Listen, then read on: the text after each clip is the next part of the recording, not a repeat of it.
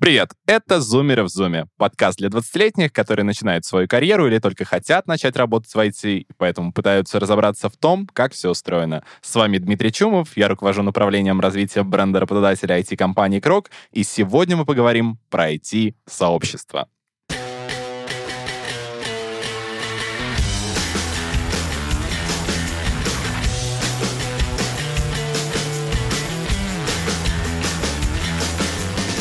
Профессиональные комьюнити давно перестали быть явлением удивительным. Встречаются они у инженеров, дизайнеров, бизнес-аналитиков и многих других. Другое дело, что многие до сих пор не знают, чем комьюнити полезны конкретно для конечного пользователя, участника, а то и вообще не в курсе, что по их направлению, по их сфере интересов есть какое-то сообщество. Как попасть в профессиональное комьюнити еще в студенческие годы, сегодня мы обсудим с нашими гостями Александром Малышевым и Матвеем Левинсоном. Но начнем, конечно, со знакомства. Ребята, расскажите немножко о себе. Матвей?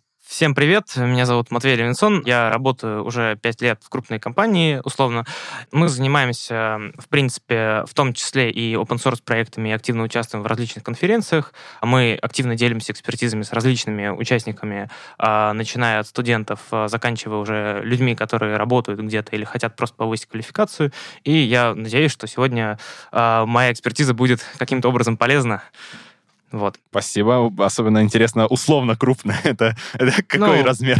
Не гигантская, ну, более-менее крупная. Хорошо. Саша, слово тебе. Привет, я Александр Малышев, сооснователь сообщества разработчиков Russian Hackers. Мы помогаем директорам по инновациям, бренд-менеджерам и рекрутерам находить крутых разработчиков, а сообществу помогаем развивать собственные проекты, и строим нашу экосистему, можно сказать, таких начинающих стартаперов, которые в будущем становятся крупными игроками, и делаем это как раз через продвижение такого интересного формата соревнований, как хакатоны.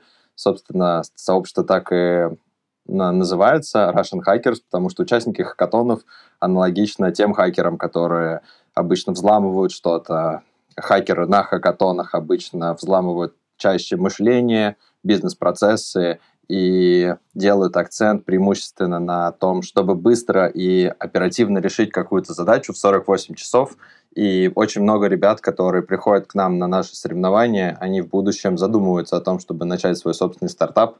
И я буду рад сегодня рассказать как раз про то, как мы создавали наше IT-сообщество и как оно помогло, например, лично мне в развитии моей карьеры.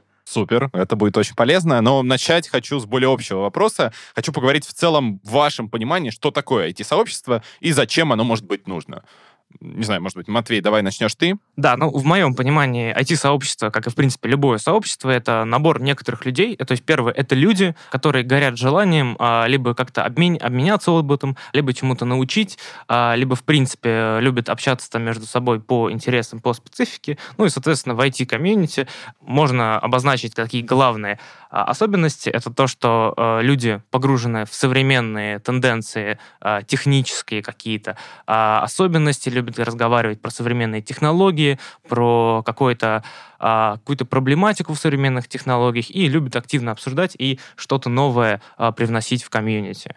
Вот. И, соответственно, улучшают такой технологический климат, скажем так, а, страны, ну или там, если глобальная комьюнити, то а, сильно продвигают технологии вперед. Саш, как ты поспоришь или согласишься, или что-то добавишь? Я в целом соглашусь. Мне кажется, в сообществе самое важное это, что это как бы собрание единомышленников, да, потому что все мы на самом деле так или иначе нуждаемся в коллективе, и во всех умных книжках всегда все говорят, что коллективный разум всегда лучше, чем индивидуальный разум, когда ты делаешь какой-то свой будущий проект с кем-то или обсуждаешь его внутри сообщества, да, формируешь какой-то свой бренд внутри единомышленников, это всегда дает ощутимый рост тебе как э, разработчику, предпринимателю, дизайнеру. И для меня, в первую очередь, сообщество важно именно тем, что можно прийти, сделать какой-то клич в сообщество, поделиться какой-то информацией и обмениваться опытом. То есть сообщество в любом случае построено, грубо говоря, на каких-то связях, которые вновь и вновь образуются между людьми. В каком-то смысле сообщество можно назвать и э, чат-бота, который рекомендует вам познакомиться со случайным собеседником, потому что с каждым днем вы знакомитесь с новым и новым человеком. В каком-то смысле сообщество можно назвать любую группу в Фейсбуке или ВКонтакте. И сообщество можно назвать даже в некотором смысле треды в Твиттере. Просто потому что если люди регулярно возвращаются к какой-то важной для них теме, значит, они образуют какие-то связи между собой, и это помогает им либо развиваться, либо самоутверждаться, либо какие-либо иные цели добиваться. Собственно, для меня, наверное, вот это основное, как можно описать сообщество. Наверное, здесь больше через категории подошел, но в целом, вот, я думаю, слушателям будет хорошо понятно в целом, о каком сообществе мы говорим. Да, да, думаю, вполне. И, кстати, вот мне интересно, помните ли вы свое первое сообщество айтишное, в котором оказались, и что это было?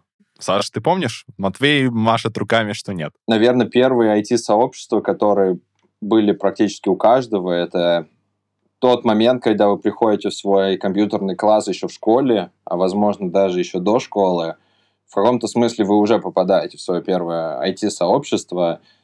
Когда я учился в лицее, вторая школа, я как раз э, вокруг себя объединял людей, так или иначе. Мы обсуждали какие-то задачки, вместе делились э, тем, как можно сделать ту или иную задачку по информатике. И, наверное, мой первый опыт знакомства с IT-сообществами начался еще в школе. Но если взять именно более серьезный опыт, наверное, стал интересоваться стажировками за границей, всякими, как попасть в Google, как попасть в Facebook, да, там. И есть такое интересное сообщество, называется Startup Never Sleeps. Его основал Виталий Павленко. Это сообщество до сих пор существует, оно довольно популярное, наверняка многие слышали уже про него. Вот. И, наверное, мое такое первое уже серьезное сообщество, где люди делились каким-то опытом, это было вот как раз сообщество SNS. Там я как раз очень много узнал нового касательно того, как поехать за рубеж, как поехать там в Google, на что обратить внимание в заявке, когда ты подаешься туда стажироваться.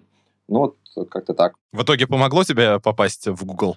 Помогла эта информация? В целом, да. То есть я очень сильно прокачался в плане прохождения интервью. Это был прям ощутимый рост. Там, забегая вперед, э, я всегда больше шел, наверное, в сторону такого IT-предпринимательства, чем разработки.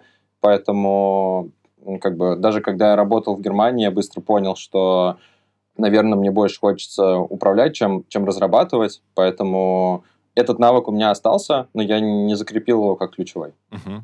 Хорошо. Если говорить про там те сообщества и те объединения, которые, которые больше всего вложились, да, с которыми мы более плотно работали, я знаю, что Матвей э, там так или иначе организовывал и участвовал активно в сообществе ИБ, по ИБ, да, по информационной безопасности вышки. У тебя, Саш, понятно, что это Russian Hackers, наверное, хотя, кто знает, может быть, что-то что более важным считаешь для себя еще. Э, можете рассказать про про эти сообщества, да, как вы или нашли, или создали их, и почему решили вот к этому прийти?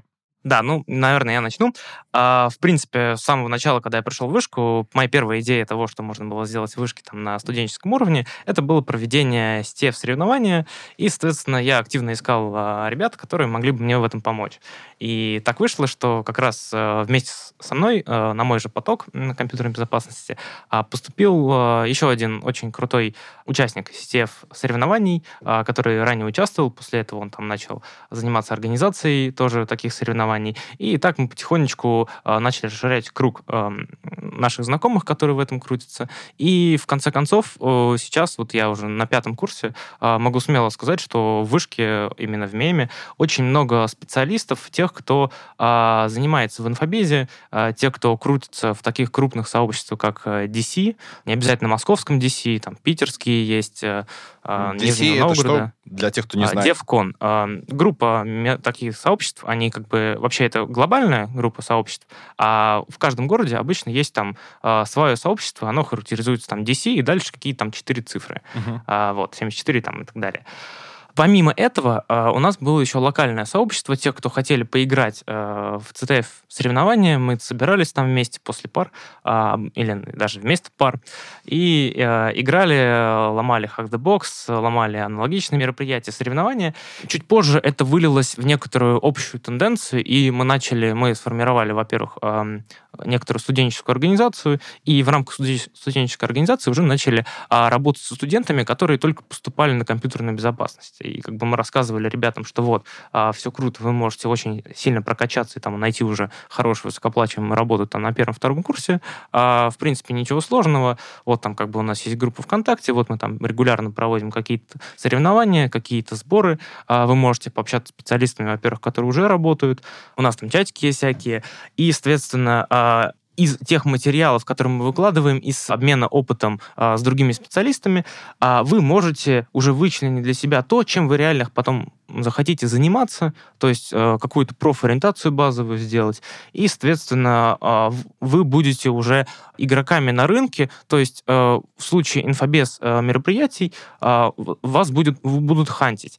И, соответственно, если вы э, нигде не участвуете, нигде там, ни в какой команде там не проявляете себя, то вы вряд ли потом легко и просто устроитесь на работу. А даже если устроитесь, то, скорее всего, это будут не очень э, конкурентоспособные условия. И, соответственно, э, если вы будете играть, если вы будете там занимать первые места, а, чаще всего а, с условиями проведения сетевых мероприятий занять а, какое-то призовое место достаточно легко, потому что не больше одной команды от вуза, да, то есть как бы сразу ограничивается, во-первых, по возрастной категории и по, по количественной категории тоже легко все ограничивается. И, соответственно, вы можете очень просто себе заявить и очень просто а, на любой конференции, на которой вы играете, да, там, получить, во-первых, приз, там, например, от а, различных компаний, там, Сбер, Касперский, а во-вторых, пообщаться с работодателями, потому что на этих конференциях зачастую бывают еще и работодатели. Про это, кстати, поговорим, про то, как э, сообщества помогают в карьере. Э, думаю, что можем прямо эту тему приземлить. Саш, э, наверное, уже вышли на такой уровень, да, что тебя часто спрашивают, как появились Russian Hackers. Э, если нет, то все равно хочется этот вопрос задать. Э, с чего вы начали свое сообщество и как ты к этому пришел? Это правда увлекательная история, которая перевернула мою собственную жизнь, и я чувствую, что многие люди, которые уже есть сейчас в сообществе Russian Hackers, они проходят примерно тот же путь, что когда-то прошел я. Я учился на физтехе на втором курсе и понимал, что уже пора набираться какой-то практики в плане разработки. Я считаю вообще, что лучше всегда как можно раньше набираться практики, и в случае с IT э, это не было исключением. Я решил съездить на свой первый хакатон в Финляндию. Так получилось, что большинство офлайн мероприятий, которые сейчас недоступны, но я уверен, что в скором времени они снова будут с нами, открыли для меня возможность путешествовать. Я был студентом, и хакатоны для меня были прорывом в том плане, что я мог приехать в страну, организаторы оплачивали частично билеты в эту страну, давали проживание, питание, и это действительно крутой опыт, что ты можешь посетить новую для себя страну, в моем случае Финляндию, а, пообщаться с новым для себя сообществом, а, сделать свой собственный проект, набраться опыта у действительно опытных разработчиков. И меня это зацепило. Меня это зацепило так, что я подумал, а не пора бы начать какой-то вести свой личный маленький блог, и иногда, когда я езжу на какие-то прикольные подобные соревнования, просто писать об этом в канал.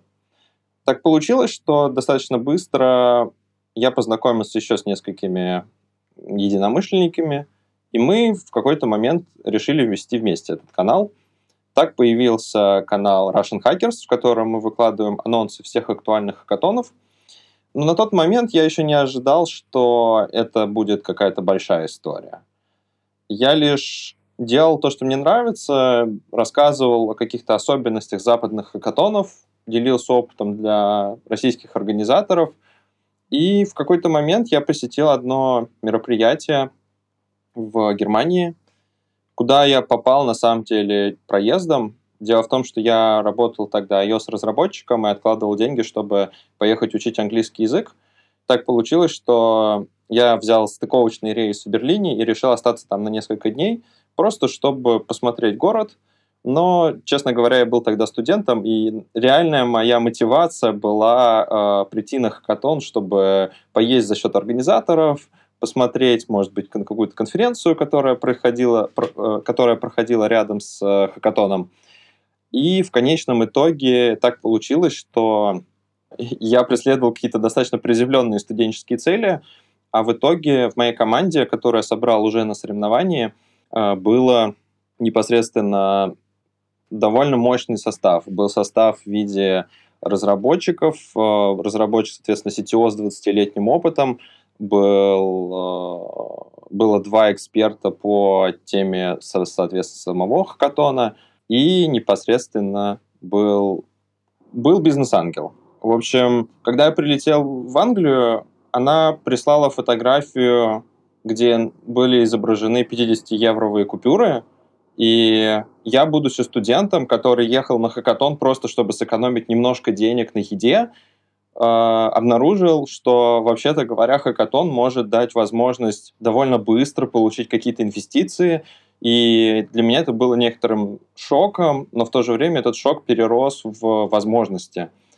И когда я понял, насколько важна порой вот такая вот возможность нетворка, я для себя открыл, что мне хочется об этом рассказывать, мне хочется помогать другим людям, точно так же, как я начал вот этот путь стартаперства, да, через хакатоны, чтобы хотя бы люди знали о таких возможностях. И поэтому мы стали писать просто об анонсах мероприятий, и нам это было по кайфу, и люди как бы начали активно подписываться. И в какой-то момент мы стали еще достаточно много организовывать мероприятия. То есть так получилось, что как бы just for fun мы решили сделать э, хакатон э, в России и позвать туда международное сообщество. Так появился хакатон Hack Moscow, который я делал параллельно, по сути, э, делая вот этот проект в Германии. И на Hack Moscow мы приглашали иностранцев, причем очень активно приглашали так активно, что в 2019 году к нам приехало 50, э, к нам приехали люди из 54 стран. Я стоял на сцене, передо мной было там 750 человек, все они говорили на разных языках, но все понимали английский. И для меня это было вот такой кульминацией, что в каком-то смысле я смог принести в Россию международный опыт хакатонов. Именно вот в том формате, в котором он проходит на Западе. И многие ребята, которые приходили к нам и выпускались после хакатонов, они потом начинали делать собственные проекты, и я точно знаю, что многие из них сейчас хорошо зарабатывают, что они делают то, что им нравится, и в каком-то смысле миссия моего сообщества — это как раз мотивировать людей делать классные проекты. Супер, очень мотивационно. Если вернуться к вот к той части там про карьеру, да, и в целом, наверное, если чуть шире взять, э, как вам кажется, какая основная мотивация у людей приходить в сообщество, да, вот там вы рассказали немножко про свою мотивацию, про тот ваш путь, как вы на нашли, построили, да, интересную для себя сферу. Если говорить про тех, кто приходит в сообщество, да, и вот туда попадает, как вам кажется, что в основном их мотивирует, да, то есть чем, чем они там занимаются и какая польза может с ними случиться. Вот там э, Матвей немножко начал про карьеру говорить, я думаю, что тебе тоже есть э, здесь в этом смысле про карьеру что рассказать.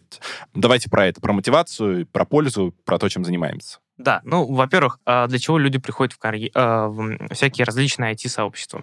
А, во-первых, это обмен опытом. Опыт бывает разный. Как опыт по какой-то тематике, связанной там с тематикой сообщества, так и опыт просто, возможно, про условия рабочие, про то, к каким компаниям можно обратиться и так далее. Если мы говорим конкретно про карьерный рост и чем этому может помочь IT-сообществу, то, во-первых, стоит упомянуть, что большинство IT-рекрутеров в первую очередь ищет потенциальных кандидатов в сообществах, потому что ни HeadHunter, ни SuperJob, ни, ни другие а, работные сайты, в принципе, не помогают а, найти именно подходящих кандидатов, а подходящие кандидаты, а, соответственно, все находятся в сообществе, и это такая глобальная, на самом деле, площадка, их много а, разных сообществ. Там можно поискать, там можно посмотреть активность кандидата, там можно примерно понять его уровень.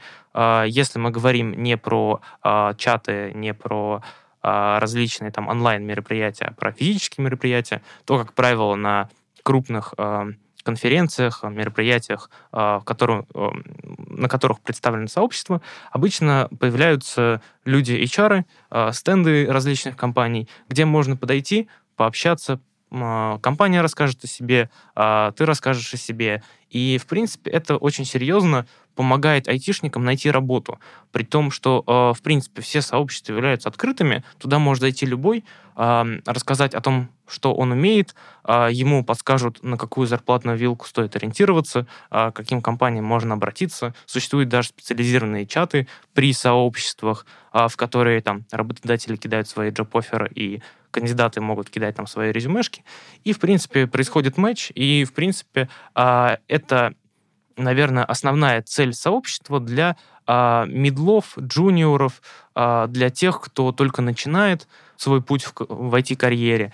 И эм, это такой, на самом деле, действительно очень важный ресурс для именно для компаний, то есть бывают даже сообщества при каких-то компаниях. Компании специально собирают сообщество специалистов, а, чтобы либо растить специалистов, либо там, соответственно, искать специалистов. Круто, круто. Саш, есть что дополнить или возразить? Я вот не соглашусь на самом деле, что ребята приходят исключительно для поиска работы. Возможно, начинающие... Ну, не исключительно, еще немножко перебью. Я сказал, как а, одним из важных нюансов, а, помимо обмена опытом, является как раз а, карьера. Я думаю, это хорошее дополнение. Вот если у тебя нет опыта и ты хочешь найти свою первую работу, то в сообществе действительно легче это сделать, потому что часто к сообществам примыкают рекрутеры или, по крайней мере, компании спонсируют сообщество. Но в целом, когда ты уже более скилловый разработчик или тебе есть что сказать, ты чаще всего приходишь в сообщество для того, чтобы обменяться знаниями или э, рассказать что-то самому.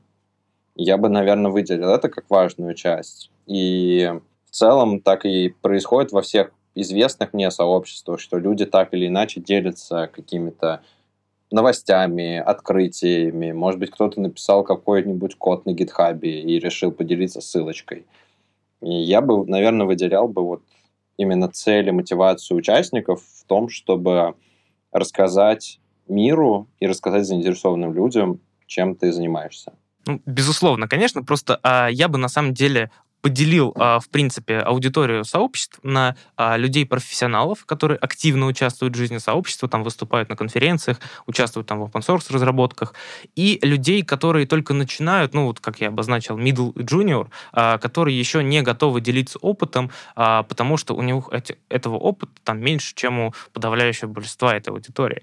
Вот, и, соответственно, я бы тогда выделил, разделил аудитории и, в принципе, сообщества на те, которые профессиональные экспертные сообщества, где участвуют там профессионалы, обсуждают современные технологии, какие-то решения, какие-то, может быть, доклады. Э, вот. И, соответственно, сообщество, э, где собираются просто по интересам, такой кружок по интересам, где люди могут обсуждать совершенно свободные темы и, в принципе, там обмениваться вот именно э, какой-то карьерной экспертизой. Вот. А, потому что вот из тех сообществ, которые я знаю в IT существующие, да, самые крупные, вот если мы говорим про чат в Телеграме, это вот а, любая технология с приставкой русскоязычное сообщество, там обычно в правилах прям с первым пунктом написано, что а, здесь либо вы задаете вопросы, либо вы а, обсуждаете какие-то, условно, а, мероприятия, события и так далее. Здесь как бы флут не приветствуется, и всякие там мета или простые вопросы тоже обсуждать нельзя. Соответственно, это вот такое сообщество профессионалов, где куда приходит в основном за какой-то, либо за помощью, либо за обсуждением чего-то нового.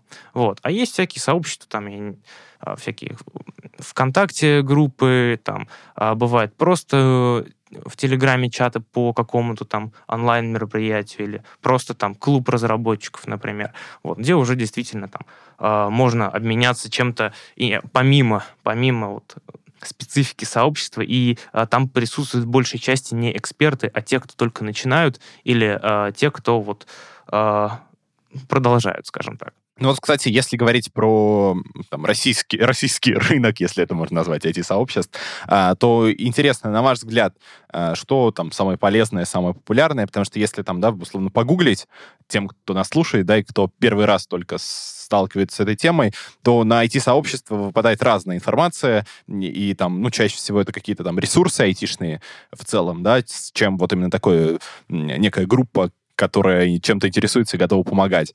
На ваш взгляд, какие такие ключевые площадки, ключевые объединения вы бы выделили по айтишной тематике, э, на что советуете обратить внимание? Я вот здесь хотел бы перебить и добавить еще такую важную вещь, что типа зачем вообще нужны сообщества, для чего в них вступать, потому что это напрямую зависит, от какие сообщества вам нужны. Когда я участвовал первый раз в хакатоне, я понял, насколько важно порой вырваться из студенческого круга общения, найти людей в каком-то смысле постарше, поопытнее и обменяться с ними опытом, потому что я молодой, прогрессивный, я знаю что-то даже лучше про технологии, чем обычно люди, которые долго сидят на одном месте в плане работы. Но, с другой стороны, у тех людей, которые много работают, у них больше опыта, которого так не хватало мне, когда я был студентом. И я вижу, как многие люди вокруг меня участвуют в тех же хакатонах, всегда в одном и том же составе друзей. Так вот, для меня лично IT-сообщество дали невероятный рост в плане экспертизы. Когда ты общаешься с людьми не только из своего окружения, но ты внезапно попадаешь в сообщество, и это сообщество тебе рассказывает новые какие-то для тебя инсайды, то ты внезапно начинаешь расти. И этот рост может быть бесконечным. Поэтому здесь, отвечая на вот вопрос, какие вот IT-сообщества я бы выделил, я бы начал бы в первую очередь с того, а с какими людьми вы хотите познакомиться и где вы хотите вырасти. Я бы однозначно бы выделил сообщество, ну, помимо, конечно же, Russian Hackers, да, как э, моего собственного сообщества, где мы делимся очень большим количеством информации по поводу вообще IT-соревнований, а я бы выделил, наверное, Open Data Science как такое достаточно крупное IT-сообщество по э, наукам о данных. Все же это одно из крупнейших сообществ по DS в России и вообще в русскоязычном мире. Я бы точно выделил бы тематически в огромном количестве телеграм-чаты, которые есть по абсолютно любому языку программирования – а, и дальше выделял бы какие-то локальные группы небольшие, в которых там живут суперэксперты какие-нибудь по нишам. Например, я вот состою в нескольких сообществах, посвященных digital-арту, где всякие дата-сайентисты э, генерируют какое-нибудь современное искусство нейросетями. Мне очень нравится эта тема, и поэтому я вот состою в нескольких чатиках, где буквально 100 человек, но эти 100 человек постоянно рассказывают что-то порой невероятное. И мне это очень близко, мне это лично очень нравится. Поэтому я бы для читателей точно советовал бы определиться, а вот какие реально мне нравятся интересы, да, и вот как бы проникся бы именно тем, какое сообщество мне ближе. Угу, спасибо. Ну, вот, наверное, в дополнение добавлю, что, в принципе, стоит еще именно новичкам и продолжающим рассмотреть э, какие-то крупные конференции. Если мы говорим про разработку, то, в принципе, а, наверное, наиболее крупными мероприятиями являются конференции а, от Онтика, от Олега Бунина. А, это Highload, это всякие Frontend Conf, крупные достаточно мероприятия, очень интересные. И если мы говорим, например, про в принципе, любую, даже не связанную с разработкой отрасль, то тоже тематические конференции э, ежегодные, а, они э, очень полезные, потому что вы можете там найти людей, единомышленников, и вживую с ними пообщаться, обменяться контактами. И это зачастую а, позволит вам, во-первых, расширить ваш круг общения, потому что, ну, в чате там вам кто-то ответил, вы там кому-то ответили, вы там друг друга не запомнили, и вряд ли там э, можете кого-то запомнить там, среди чата, где там 15 тысяч участников. Вот. А здесь вы лично пообщались, э, он вам дал экспертизу, он там с кем-то вас познакомил,